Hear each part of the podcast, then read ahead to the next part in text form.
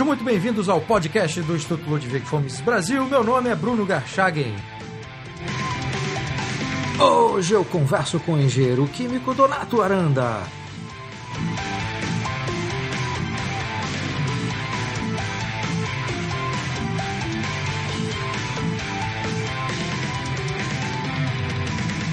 Seja muito bem-vindo, professor Donato Aranda.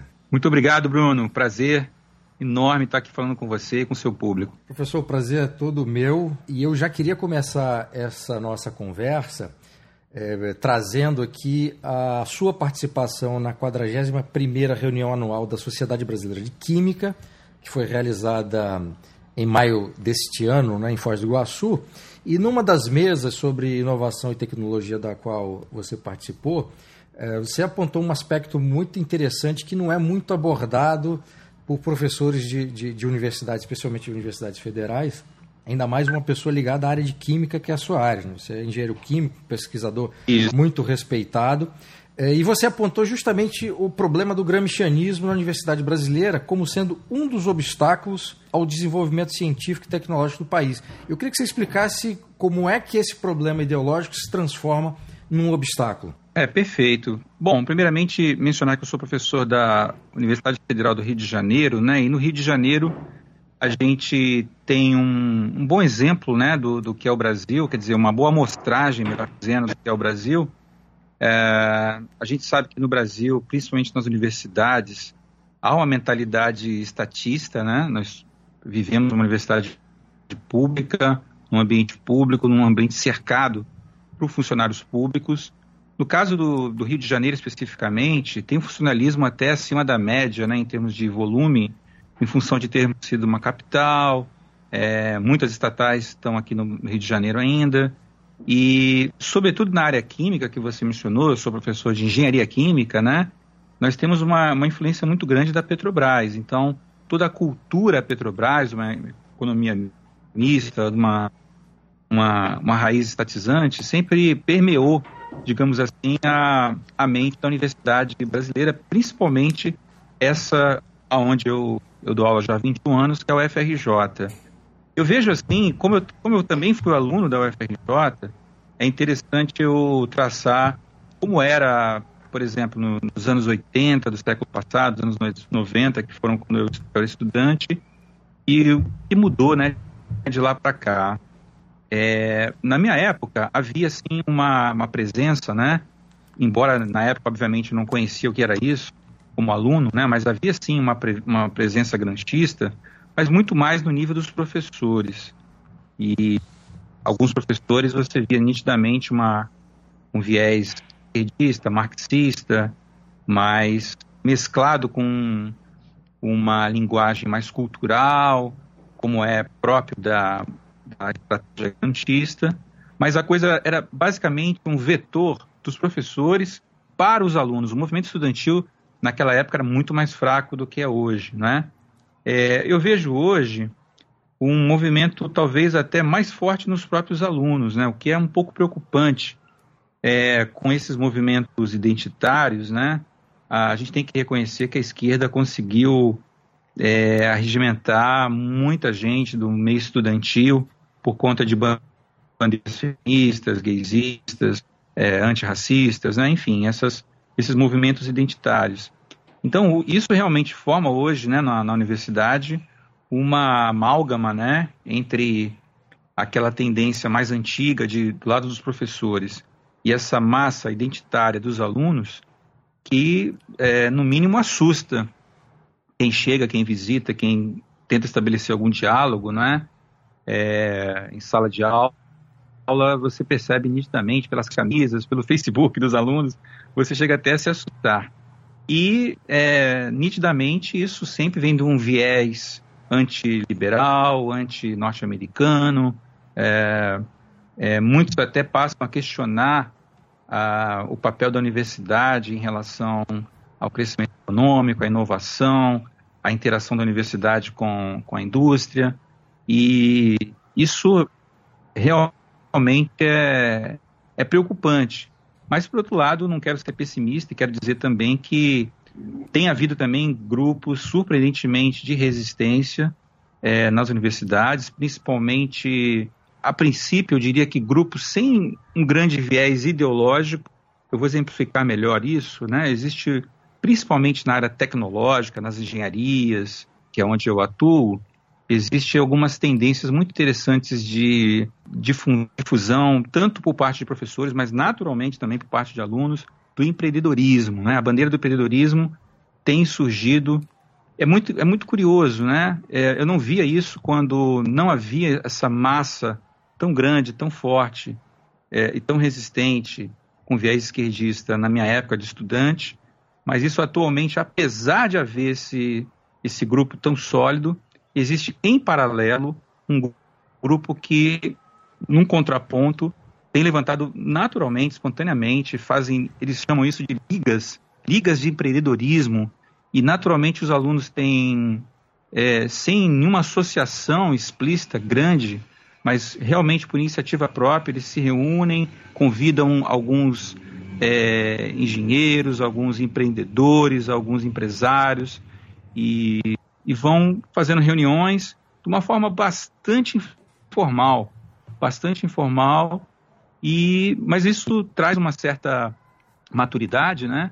E permite assim uma. Eles evitam sempre o confronto ideológico. Às vezes você vê até uma pessoa trabalhando com essas ligas, se envolvendo com empreendedorismo, mas ainda com algumas ideias um pouco confusas, né, em relação a questões de, da economia, a questões macroeconômicas, a questões ideológicas, mas já é um grande começo. Eu vejo nitidamente isso, isso na UFRJ, vejo em outras universidades, né? por exemplo, na UFMG, Federal de Minas Gerais, pelo menos no nosso ambiente da área de, de indústria química, é hoje a universidade assim que desponta com grande viés empreendedorista, com um grande número de patentes.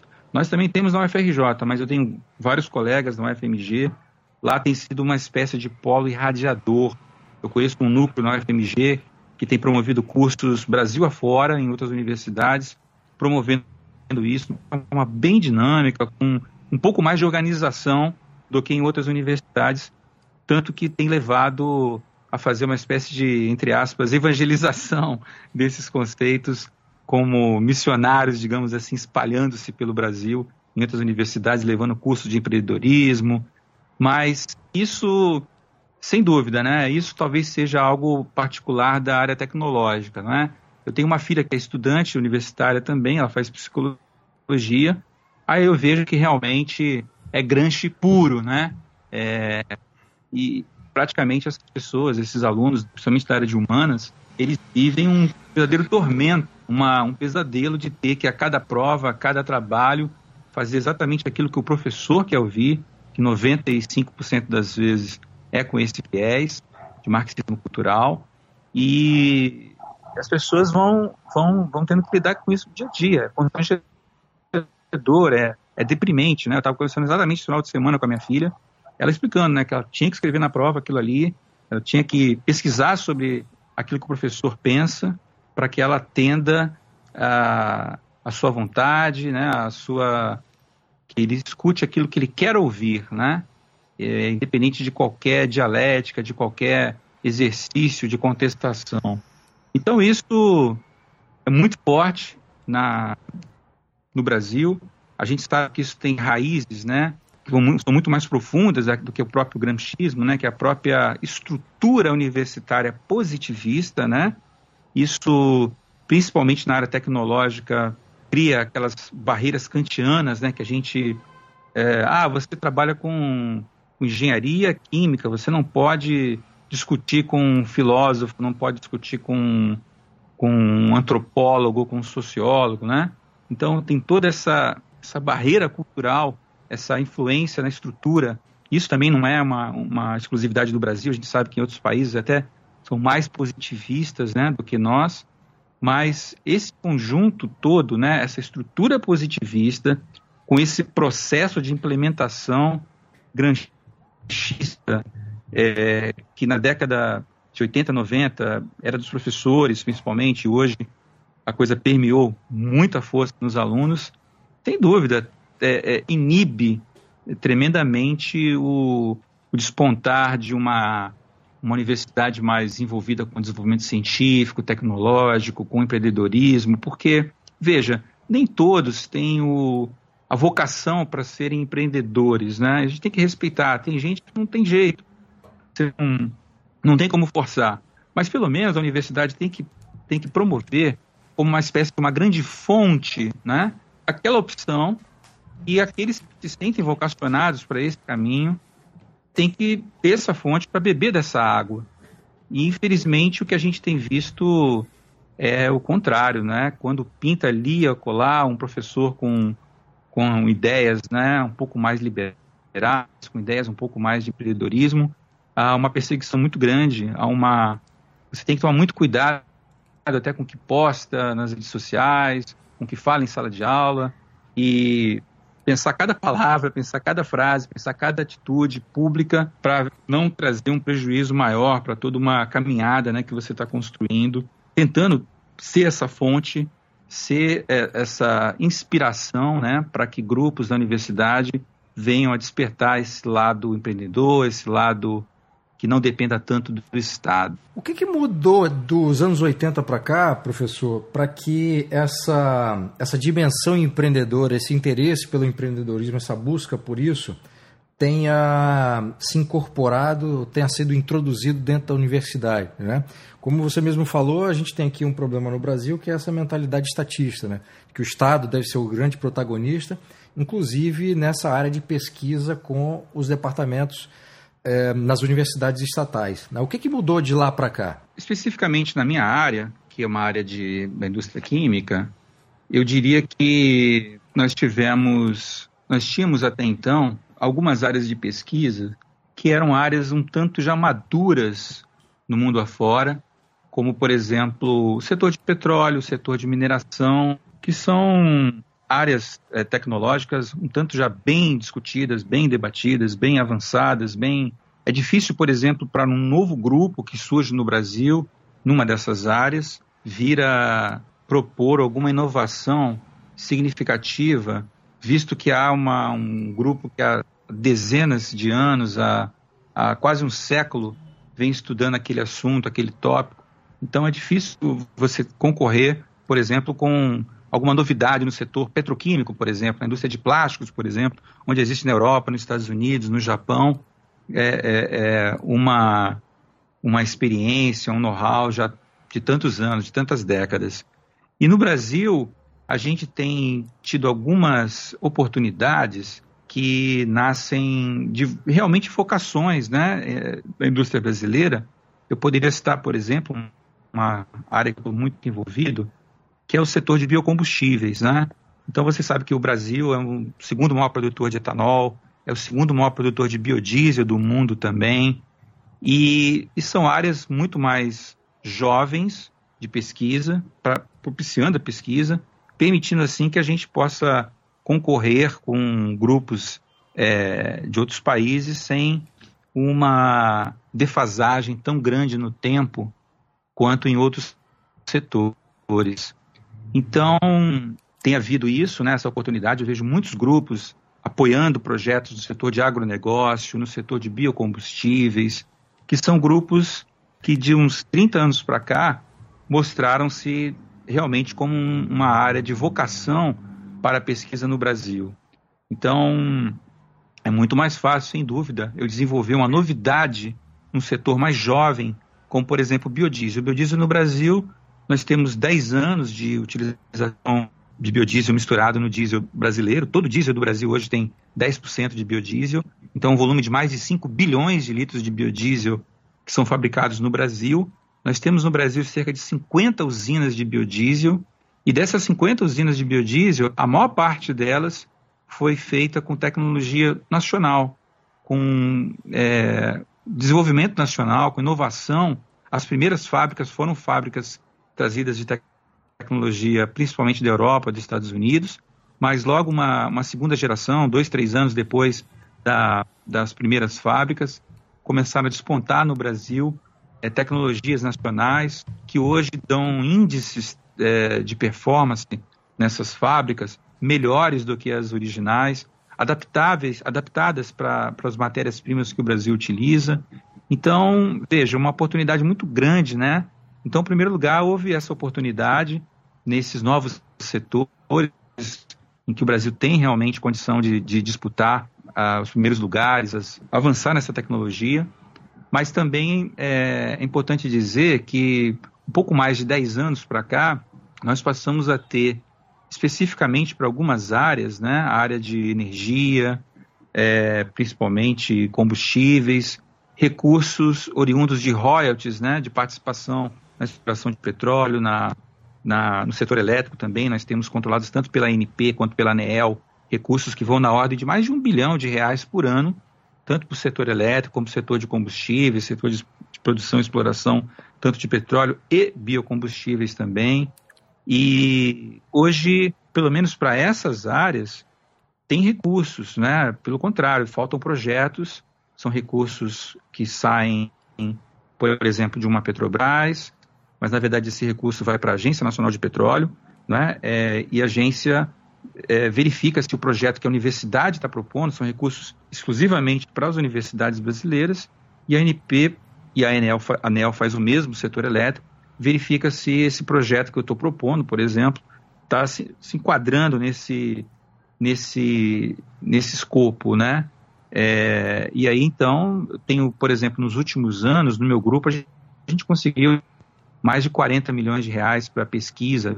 Montamos laboratórios de última geração, não só laboratórios, mas montamos uma estrutura de plantas piloto, né? porque muitas das vezes no Brasil você tinha um desenvolvimento bacana no, no, na área química, na área elétrica, na área de engenharia de uma forma geral, mas numa escala laboratorial, né? a gente conseguia publicar um bom paper, mas faltava ainda o que nós temos hoje já, não só o meu grupo, mas os outros grupos, que é uma estrutura de planta piloto para poder você fazer essa ponte da, do laboratório para uma escala industrial. E o setor de biocombustíveis tem abraçado isso, tem recebido isso, tem havido transferência de tecnologia da, das universidades para as empresas para que isso vire uma realidade industrial e algumas, algumas indústrias já pagam até royalties para as universidades, né? isso acontece inclusive na UFRJ, onde eu sou professor, e, e isso realmente não havia 30 anos atrás. Então, tanto tem havido recursos, pelo menos para algumas áreas específicas, né? Vale dizer, por exemplo, que isso a gente não pode generalizar, né? Eu me lembro que eu, no final da década de 90, quando eu era um jovem professor na UFRJ, recém-contratado, a primeira área que eu estava trabalhando como engenheiro químico foi na área do setor farmacêutico, na indústria farmacêutica, e é muito difícil na, nessa área você lograr é, algo que saia do seu laboratório e, vive uma, e vire uma realidade concreta, um, um remédio, por exemplo, porque você gasta muito mais dinheiro, às vezes, para validar aquela tecnologia por 10 anos ou mais, é, junto a uma Anvisa, junto a todos os ensaios que você precisa fazer. Então, há setores em que isso é bem complicado, mas o que tem, eu acho, promovido, né, despertar de alunos para o empreendedorismo é verificar que existem outras áreas, talvez sejam áreas inevitavelmente as vocações do Brasil, né? Como eu mencionei os biocombustíveis e outros, nanotecnologia, posso citar também catalisadores, em que há condição sim de a gente contribuir para a tecnologia do país e do mundo. Então, isso é algo, algo muito dinâmico. O que eu estou dizendo agora, talvez daqui a 10 anos, não, não seja válido, mas é assim que funciona a economia, é assim que funcionam as oportunidades. Mas isso foi algo que mudou. A percepção de que havia algumas áreas, que existe algumas áreas no Brasil em que você pode ser competitivo, isso é um fato importante, porque o pesquisador às vezes não tem noção do que, que é importante ele pesquisar o que, que eu vou fazer realmente que eu possa colaborar, porque, como eu já disse, a indústria de petróleo, por exemplo, é muito difícil, né? O, o grau de, de avanço é um patamar já tão elevado que para você começar um grupo de pesquisa, para colaborar, para realmente influenciar, trazer algum benefício, uma inovação, é muito mais sofisticado, é muito mais complexo. E então essa percepção de que há sim, que o Brasil possui sim algumas vocações, é algo relativamente recente e motivador para nós pesquisadores e mais legal ainda a gente vê isso nos alunos. Nessa área de biocombustíveis, professor, é, ainda há muito, há muito campo a ser explorado no âmbito da, da pesquisa, pelo panorama que, que você apresentou aqui. É, o, o, o, estado né, de inovação e desenvolvimento tecnológico nessa área já é muito alto comparado, inclusive, com outros países do mundo, né? tanto no, no, âmbito da pesquisa quanto no âmbito da, da, das empresas que, que, que estão nessa área. Mas ainda há muito a ser feito nessa área de biocombustíveis? Sem dúvida, Bruno. É, eu costumo até dizer o seguinte, né? nós brasileiros, como temos muita muitas razões né, para termos nossa autoestima um pouco baixa, eu costumo dizer, você quer melhorar a sua autoestima? Vai a algum congresso internacional de biocombustíveis. Lá você, como brasileiro, é recebido com tapete vermelho. Então, isso é um fato. Ah, isso começou com o Proálcool, né? começou com o desenvolvimento que nós fizemos no Brasil do carro álcool. Você sabe que hoje os Estados Unidos é, nos passaram na produção, eles têm, obviamente, um, também um mercado muito maior de consumo de combustíveis que o nosso, mas existe uma, uma relação muito boa entre o setor de produção de etanol no Brasil e dos Estados Unidos, há uma troca de informações muito interessante.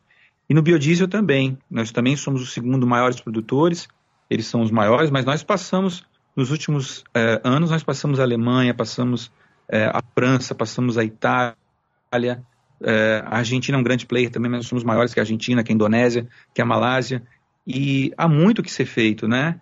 Agora, é até interessante você tocar nesse ponto, né? Você, com seu vasto conhecimento de economia, no Brasil acontecem umas coisas assim realmente inusitadas, né? Nós temos sim muito campo, nós, nós costumamos dizer que nós estamos na primeira geração de biocombustíveis, né?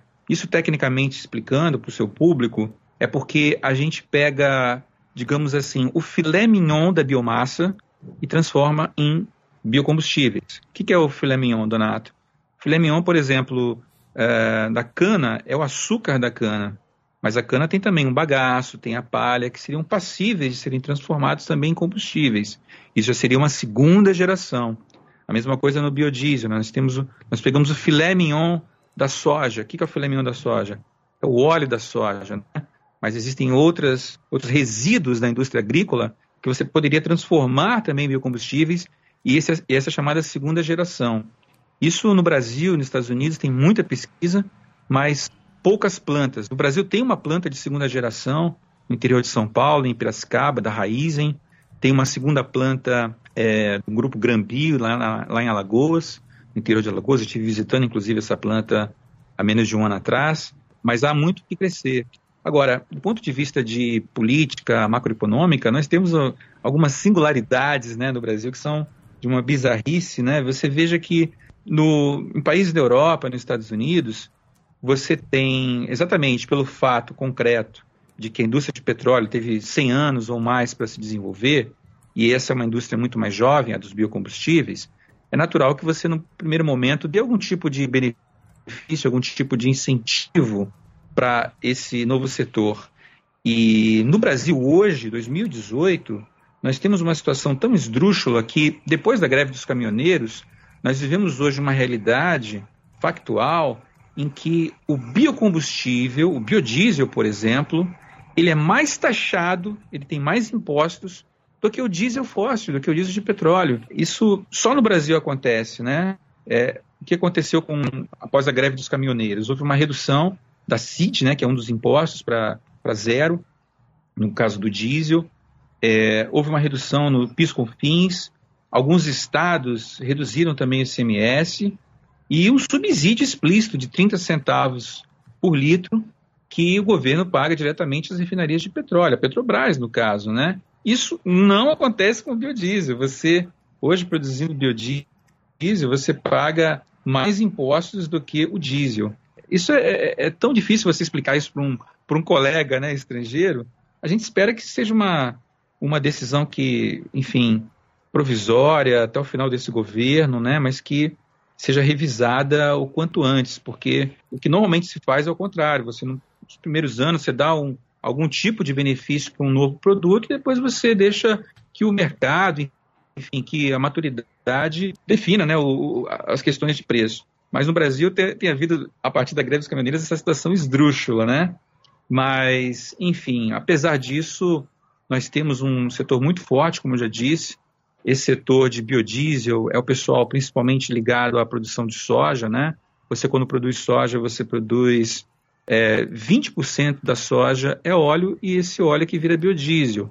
Os outros 80% da soja é o farelo.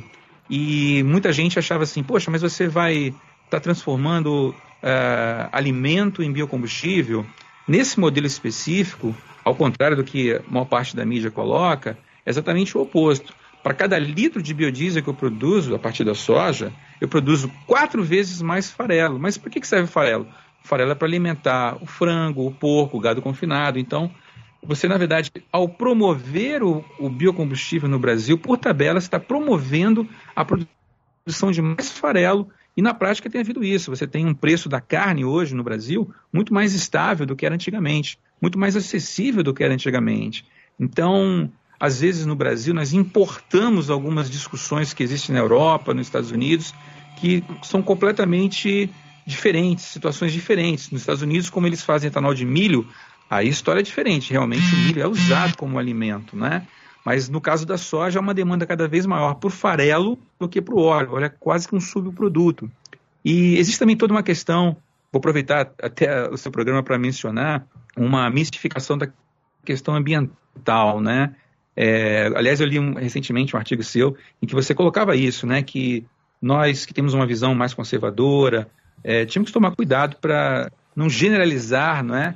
Tudo aquilo que a, a gente é, por exemplo, na área do meio ambiente, a gente tratar como algo de xiitas ambientalistas. Não é assim. Existem tópicos dentro da questão ambiental, como o aquecimento global, o efeito estufa. Isso sim é alguma coisa que é passível de grande influência ideológica, isso é um fato. Mas existem outras externalidades da, da poluição ambiental, como, por exemplo, você gerar mais enxofre no, na sua atmosfera, óxido de enxofre, monóxido de carbono, material particulado, daquela fumaça negra do combustível, aquilo ali, todo mundo sabe que realmente é mortal, não é ideológico, né? É, é letal. Se você se tranca numa garagem, liga o seu carro, você morre. Exato. Então é um fato concreto, né? E, e, e, os biocombustíveis, comprovadamente, isso é inquestionável no mundo inteiro, reduzem esse tipo de poluição que a gente chama de poluição direta, né? Associada a óxidos de enxofre, associada ao monóxido de carbono, a material particulado.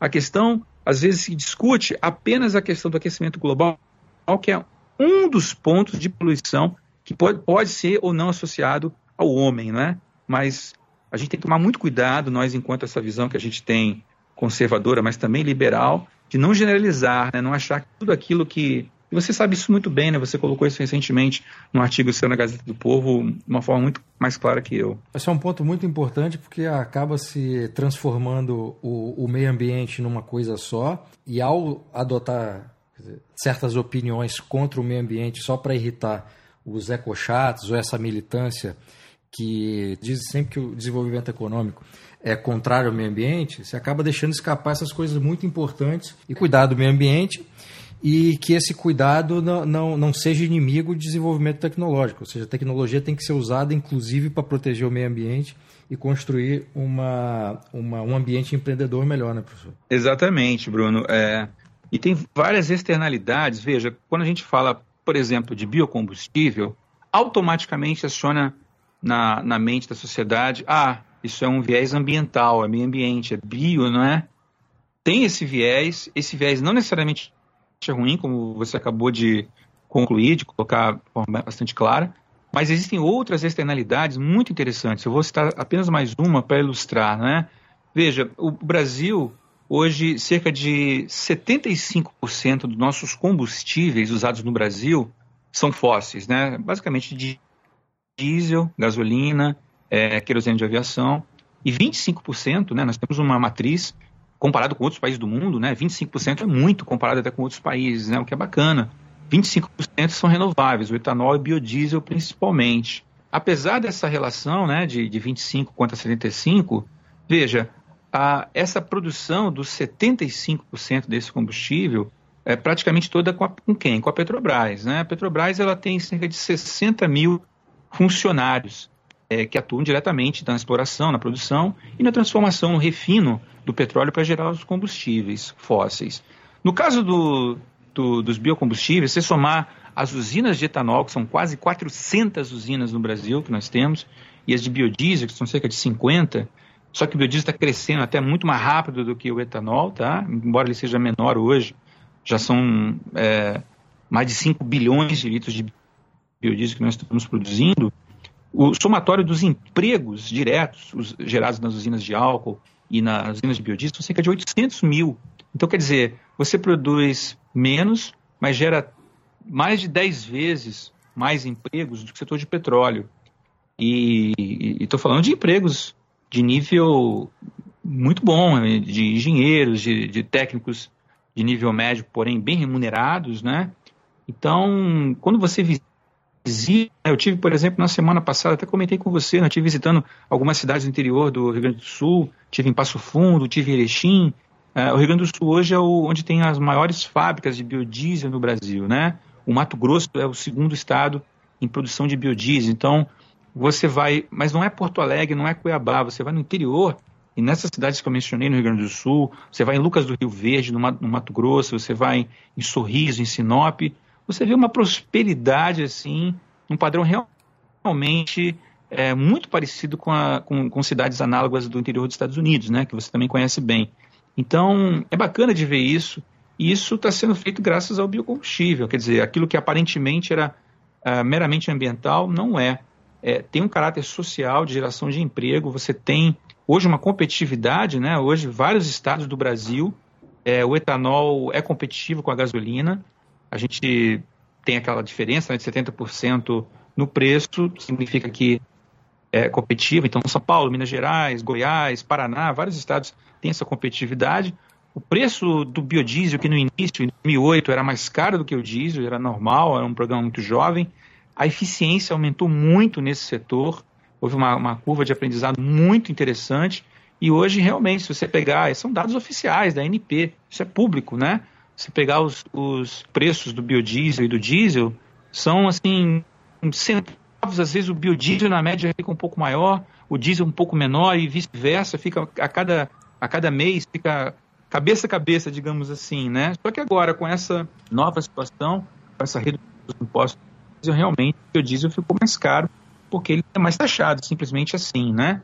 Mas é, a gente acredita que isso vai ser passageiro, que até o próximo governo isso vai ser revisto, de alguma forma vai haver alguma negociação com o setor de transporte, é uma coisa mais simétrica. Talvez para o brasileiro médio, o grande interesse de um desenvolvimento tecnológico, no caso de, de um biocombustível, é quanto que ele vai pagar depois na bomba, né, né professor?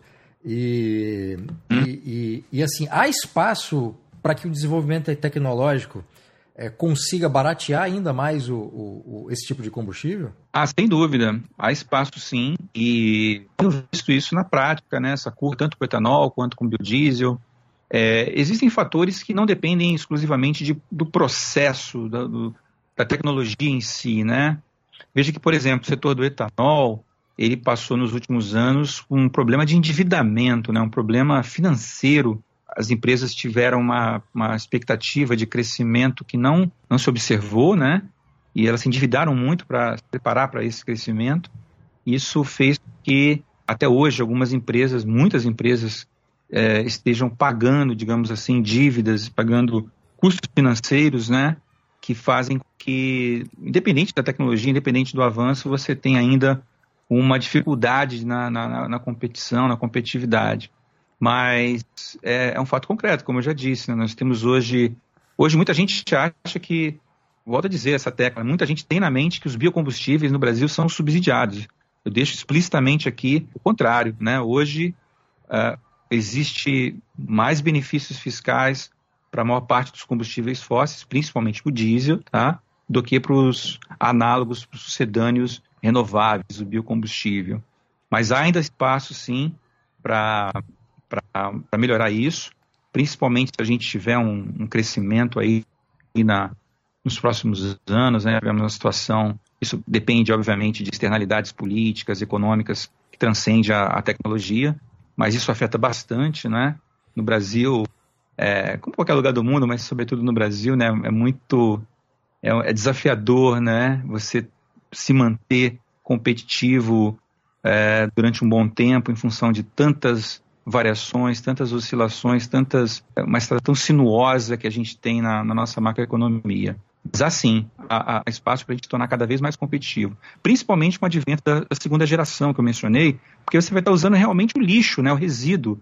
A gente está falando, por exemplo, só de bagaço de palha de cana, são bilhões de toneladas de resíduos que a gente poderia transformar em etanol, em outros combustíveis que teria um custo de matéria-prima muito mais barato. Exato. Aliás, um ponto que você destacou muito bem agora, professor, é independentemente do desenvolvimento tecnológico que se consiga no Brasil, o governo sempre se coloca como um obstáculo, seja criando carga tributária em cima de um produto e, e, e não há muita justi uma justificativa plausível né, para que se faça isso, especialmente no caso do biocombustível, a não ser, enfim, fazer com que as contas do governo é, fiquem em ordem enquanto a sociedade paga por isso. E tem um outro aspecto interessante, é quando você citou o endividamento dessas empresas. E se eu bem me lembro, o governo federal criou uma série de incentivos para que essas empresas tivessem como horizonte esse crescimento de produção, né? E aí no meio uhum. do caminho o governo mudou os incentivos, fez com que o combustível ficasse mais caro, e essas empresas acabaram não conseguindo ter aquele resultado que elas esperavam, né? Então, esse tipo de, de, de, conduta também é muito complicado. Eu sempre digo, não só aqui no Brasil, mas quando eu estou fora, conversando com, com estrangeiros, que a única certeza que a gente tem no Brasil é a incerteza. É a gente nunca sabe o que, que vai acontecer. Eu nem digo com mudança de governo, com o próprio governo. Né? A gente saiu de, de, do governo anterior uma série de problemas de mudança das regras, inclusive nas privatizações, né? E, enfim, é muito complicado. Então você tem essa dimensão de desenvolvimento tecnológico que é feito dentro das universidades, criando novas soluções, mas você sempre tem aquele, aquele problema da incerteza geral, que não é a incerteza do mercado, que é a certeza que nós temos que o governo em algum momento vai, vai, vai criar algum problema. Né? Não, é impressionante, né? Se ele puder trabalhar, é o que você falou, é uma certeza, né? Vou até dar um outro, outro, outro exemplo, Bruno, que é o seguinte, né? Veja, a gente está de acordo que quanto menos o, o, governo se envolver melhor, mas a gente sabe também que, por outro lado, algum tipo de imposto, né, não, não tem jeito, a gente tem que pagar. E, e o Brasil, mais uma vez, nesse ponto, é um exemplo ruim para o produtor. Né? Nós temos, a partir da lei Candir, é uma lei que diz assim, que os mesmos impostos que você paga para exportar uma matéria-prima bruta, é o mesmo dela é, é, industrializada. Isso não ocorre na maior parte do, dos países do mundo, né? Você quer promover internamente a industrialização, você taxa um pouco menos né, os produtos industrializados, exatamente para que você possa promover a geração de empregos de maior qualidade, que não seja somente um provedor de matéria-prima, né? Então esse é um outro exemplo de que no Brasil tanto faz, ao mesmo tempo que a gente tem uma, uma produção super competitiva de soja, é, mas a demanda, como eu mencionei, por exemplo, na China principalmente, é muito mais para farelo de soja do que para soja enquanto grão é, completa. É, os impostos são iguais, né? Se você tivesse condição de exportar só o farelo, por exemplo, e você teria que então montar uma indústria, uma esmagadora, né, de, de farelo de soja, de óleo de soja, que faz a separação, faz essa extração e exporta só o produto beneficiado, né? mas no Brasil a, a, a taxação é a mesma. Então, sempre, obviamente, que há para o produtor né, primário, existe essa tentação de, ah, vou exportar tudo que, da forma mais bruta possível, mais que você mostre, você pode capitalizar isso, a gente pode ganhar mais com isso, né? Mas é toda uma, uma, uma dificuldade cultural pelo fato de que muito pouco, quase nada que venha do governo nos ajuda, né? Em relação tanto do ponto de vista fiscal, é, tanto na matéria-prima, quanto na questões de exportação, ou quanto mesmo uh, da cadeia mesmo, né? Como eu mencionei, que hoje a gente tem essa assimetria enorme entre o biodiesel e o diesel em termos de impostos. Pois é, toda vez que eu ouço umas histórias como essa, professor, a minha costela anarquista ela fica mais saliente, porque é impressionante assim. É, além de não estimular o que nós temos de pior, é, sucessivos governos ainda atrapalham né, com essa, esse tipo de tributação que é muito estúpida. Né? É, enfim. Professor, é, para a gente caminhar aqui para o final da nossa conversa, numa das reportagens que eu li a respeito do seu trabalho, havia informação, que eu já quero saber se é correto ou não, de que você, por ter essa vocação como pesquisador, resistia e continua resistindo a migrar da universidade para o setor privado, a despeito dos vários convites que você tem recebido ao longo dos anos. Né?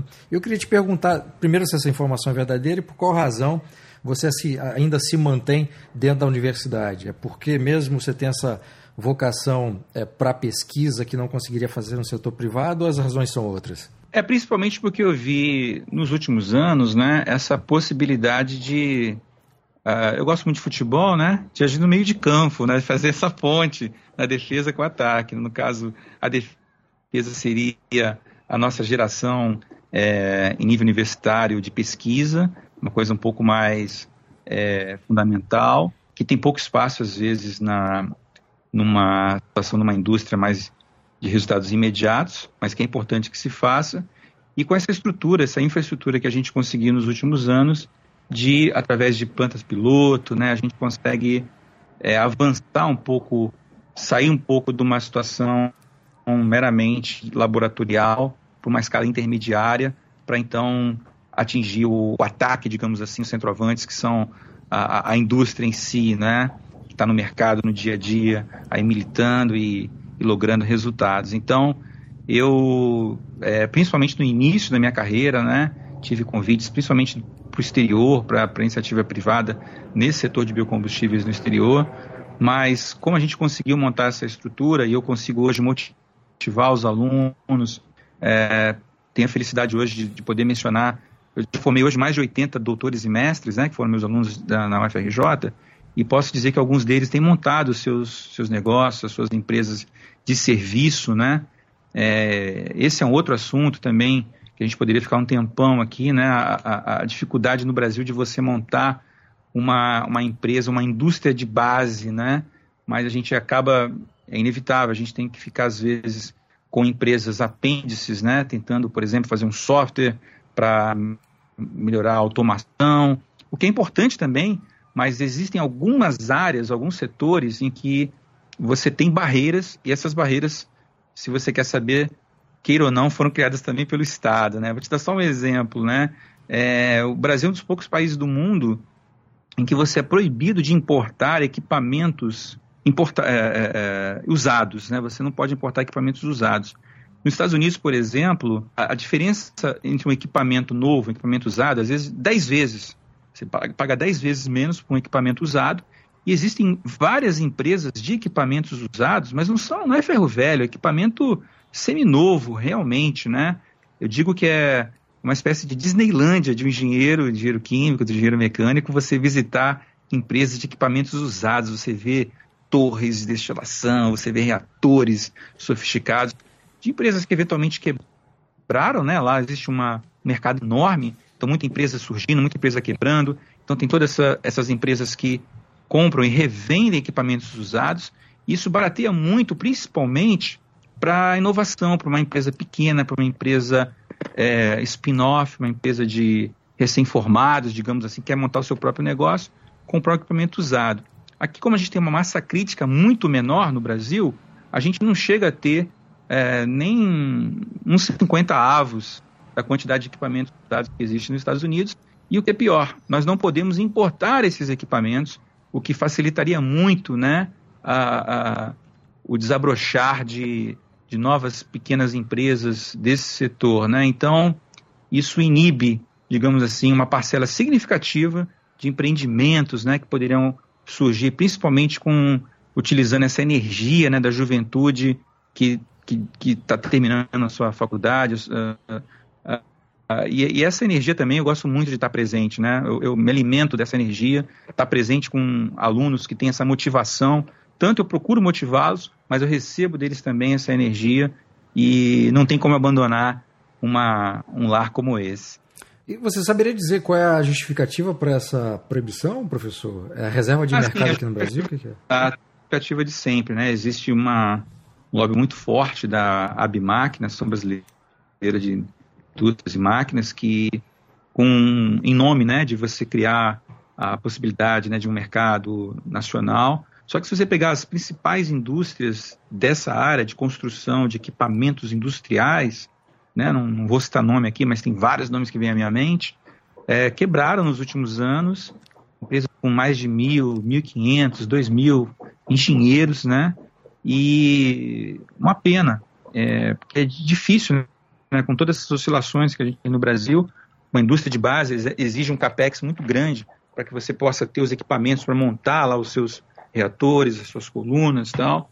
E esse pessoal investe, se descapitaliza, né? E aí depois vem a mudança econômica e os investimentos diminuem, aí você se endivida, tem as questões trabalhistas, né, também, de você ter uma empresa com tantos funcionários. É muito difícil ter uma empresa enxuta que faz isso.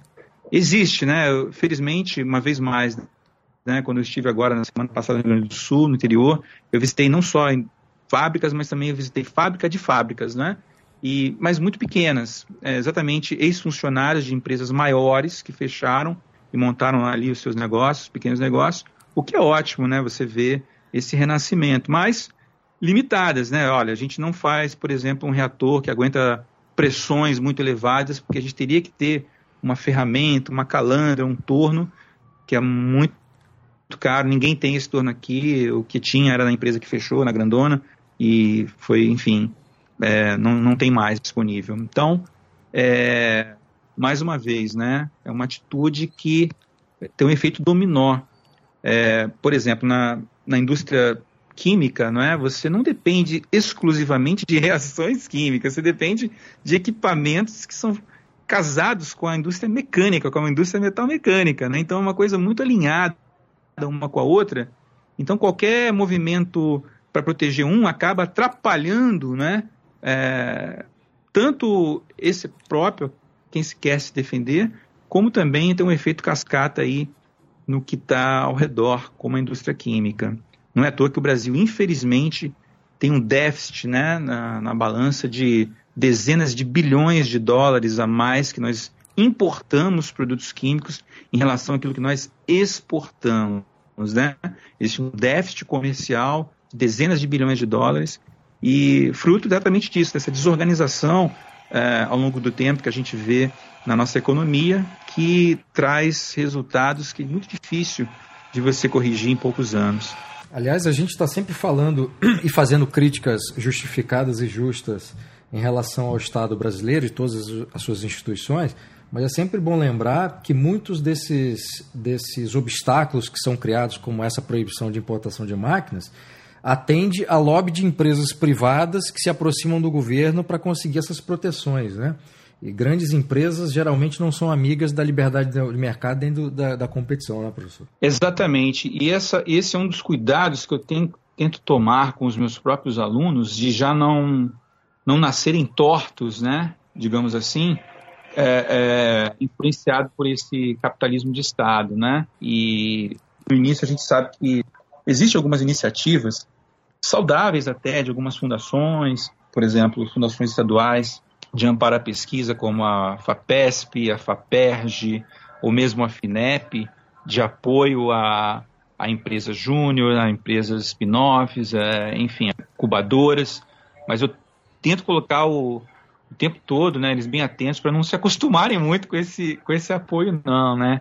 Porque, infelizmente, empresas muito mais consolidadas até é, vivem, né, a, basicamente em função desse apoio, seja de BNDES, né, numa escala muito maior, ou de leis específicas, de vantagens específicas, né, de e isso certamente não é saudável e a gente não quer isso. Professor, para encerrar essa nossa conversa, você conhece ou já é leitor de autores liberais e conservadores? Se sim, quais são esses autores? Bom, tem um autor que eu, que eu gosto muito, que eu não, não sei se você o conhece, né? O nome dele é Bruno Garchagen. Esse é, um, é uma, uma pessoa fantástica que eu tenho tido o privilégio de acompanhar e, mais do que isso, tem uma linguagem muito acessível para os alunos, principalmente da área tecnológica, esses novos engenheiros que a gente vem formando nas universidades, gostam muito do seu trabalho, né? Mas sem dúvida também uh, o próprio Mises, né? a, o livro Mentalidade Anticapitalista do Mises foi um, um marco, eu acho, para nos últimos anos para mim, para o meu grupo, né? O próprio Roger Scruton, né? Que tem também um, uma colaboração mais filosófica do que de economia liberal, mas muito importante. E sem dúvida, né? A gente não pode deixar de mencionar um nome que é o Olavo de Carvalho, né? Que é uma, um mentor de mesmo talvez ele nem, ele nem faça ideia né, da influência que ele tem hoje nas universidades brasileiras, ainda não faz o barulho né, que faz o outro lado, né, o lado gramscista, mas tem, eu tenho me, surpreendido cada vez mais com jovens que às vezes eu não, não dava nada assim por ele, mas o cara já está lá lendo algumas coisas do Lavo, já está acompanhando o Coffee, enfim, isso está acontecendo. É então, basicamente são essas influências. É verdade. Professor, muitíssimo obrigado pela entrevista. Foi uma honra tê-lo aqui. Obrigado também pela, pela citação generosíssima ao meu trabalho. E parabéns pelo trabalho fabuloso que você tem desenvolvido lá aí ao longo dos anos na UFRJ, é, nessa, nesse desenvolvimento tecnológico dos biocombustíveis. Muitíssimo obrigado. Eu que agradeço, Bruno. Como eu te falei anteriormente, né? É, esse trabalho de formiguinha que você e outros colegas seus começaram a desenvolver aqui no Brasil a gente aos poucos está formando um formigueiro, né? Eu posso é, pedir a Deus que em breve a gente possa se encontrar, né? Nós soldados, formigas soldados, né? Você, eu, a gente, cada um militando no seu, na sua área, a gente possa se encontrar, dar um abraço. Muito obrigado. Eu que agradeço. Muito obrigado.